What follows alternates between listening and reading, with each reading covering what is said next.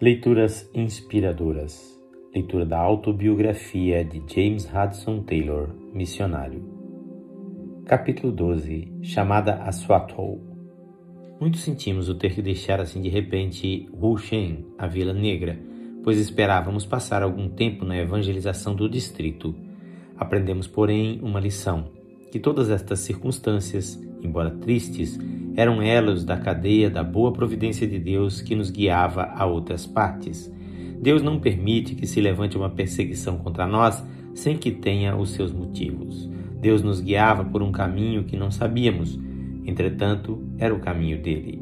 Quando chegamos a Xangai, julgando voltar dentro de poucos dias com mais livros e dinheiro, encontramos um cristão, capitão de navio, que viajava para Swatow e nos fez ver em vivas cores a grande necessidade daquela região, agravada pelo fato de que os comerciantes europeus que haviam por ali estavam ocupados no tráfico do ópio e na aquisição de pobres trabalhadores, o que se convertia num comércio de escravos, enquanto que ninguém havia ali para anunciar o Evangelho. De tal modo me impressionou o Espírito de Deus que cheguei a crer que esta era a sua própria chamada Entretanto, por alguns dias senti como se alguma coisa me impedia de obedecer-lhe. O Sr. Burns era para mim como um pai. Tinha vivido em tal comunhão com ele que agora não podia entender que fosse a vontade de Deus que nos separássemos. Com esta intranquilidade em minha alma, fui uma noite com o Sr. Burns tomar chá na casa do Sr. Lowry. Depois do chá, a Sra. Lowry tocou ao piano o hino A Chamada Missionária. Ainda não conhecia este hino e muito me comovi com ouvir tocá-lo. Meu coração ficou quase quebrantado antes de acabar a música e disse ao Senhor nas palavras que havíamos cantado: Eu irei. Ao sair da casa dos nossos amigos, pedi ao Sr. Burns que fizesse o favor de acompanhar-me à minha pequena casa, e aí, com lágrimas, lhe falei de como o Senhor me havia impressionado e quão descontente eu estava de ter de deixá-lo para ir para esse novo campo.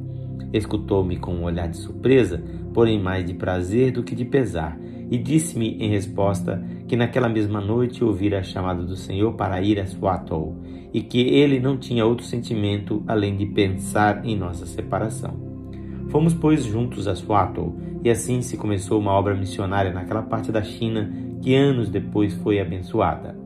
Quando o capitão crente que nos fizera ver a grande necessidade espiritual do distrito de Swatow soube da nossa decisão e de nos dedicarmos à evangelização daquele importante centro comercial, encheu-se de satisfação e, como estivesse de viagem para aquela cidade, nos ofereceu passagem gratuita no navio.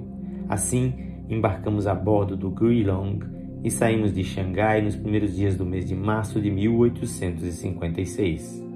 Uma boa viagem de seis dias levou-nos à ilha de Doubli, onde encontramos uma pequena, porém muito ímpia colônia de europeus ocupados em comércio de mau caráter determinamos não nos identificarmos com estes compatriotas nossos, pelo que nos dirigimos a uma cidade situada a uns oito quilômetros mais acima da embocadura do rio Ham. Tivemos muita dificuldade em achar casa onde pudéssemos viver entre os naturais. Parecia como se todas as portas estivessem cerradas contra nós. Em nossa grande necessidade, recorremos ao Senhor em oração e Ele nos ouviu. Um dia, Encontrando-se com um comerciante que era parente da primeira autoridade local, o Sr. Burns dirigiu-se a ele falando no dialeto de Cantão. Tanto se agradou de ouvir um estrangeiro falar em sua própria língua que se tornou nosso amigo e procurou-nos um pequeno quarto onde nos hospedamos. Nunca me esquecerei dos prolongados meses de calor que tivemos que passar naquele quarto que parecia um forno. De quando em quando fazíamos viagens de evangelização aos povoados circunvizinhos Porém, as dificuldades e perigos que se nos depararam foram tão grandes e frequentes que a nossa obra no norte parecia agora fácil em comparação com esta. O ódio e desprezo com que nos trataram nos induziram a experimentar mais comunhão de espírito com aquele que foi desprezado e rejeitado entre os homens como nunca antes experimentáramos. Os nomes mais comuns com que nos chamavam eram demônios estrangeiros, cães estrangeiros ou ainda porcos estrangeiros. Nas visitas que fazíamos aos povoados, estávamos sujeitos a cair em mãos de salteadores e ser detidos até que fôssemos resgatados. Em certa ocasião, estávamos num pequeno povoado cujos habitantes haviam retido um rico pertencente a outra tribo.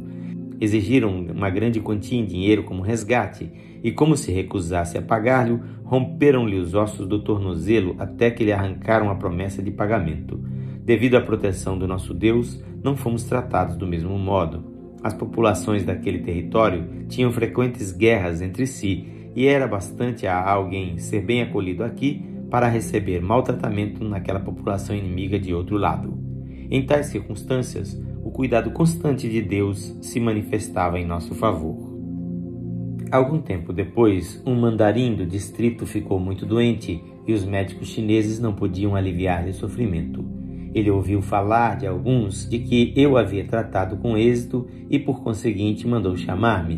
Deus abençoou os remédios prescritos e o mandarim, grato pelo benefício recebido, aconselhou-nos a que alugássemos uma casa para hospital e dispensário.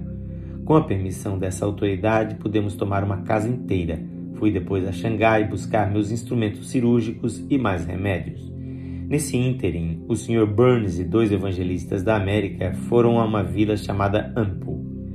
O povo dispôs-se a ouvi-los e a aceitar os livros como presentes, mas não queriam comprá-los.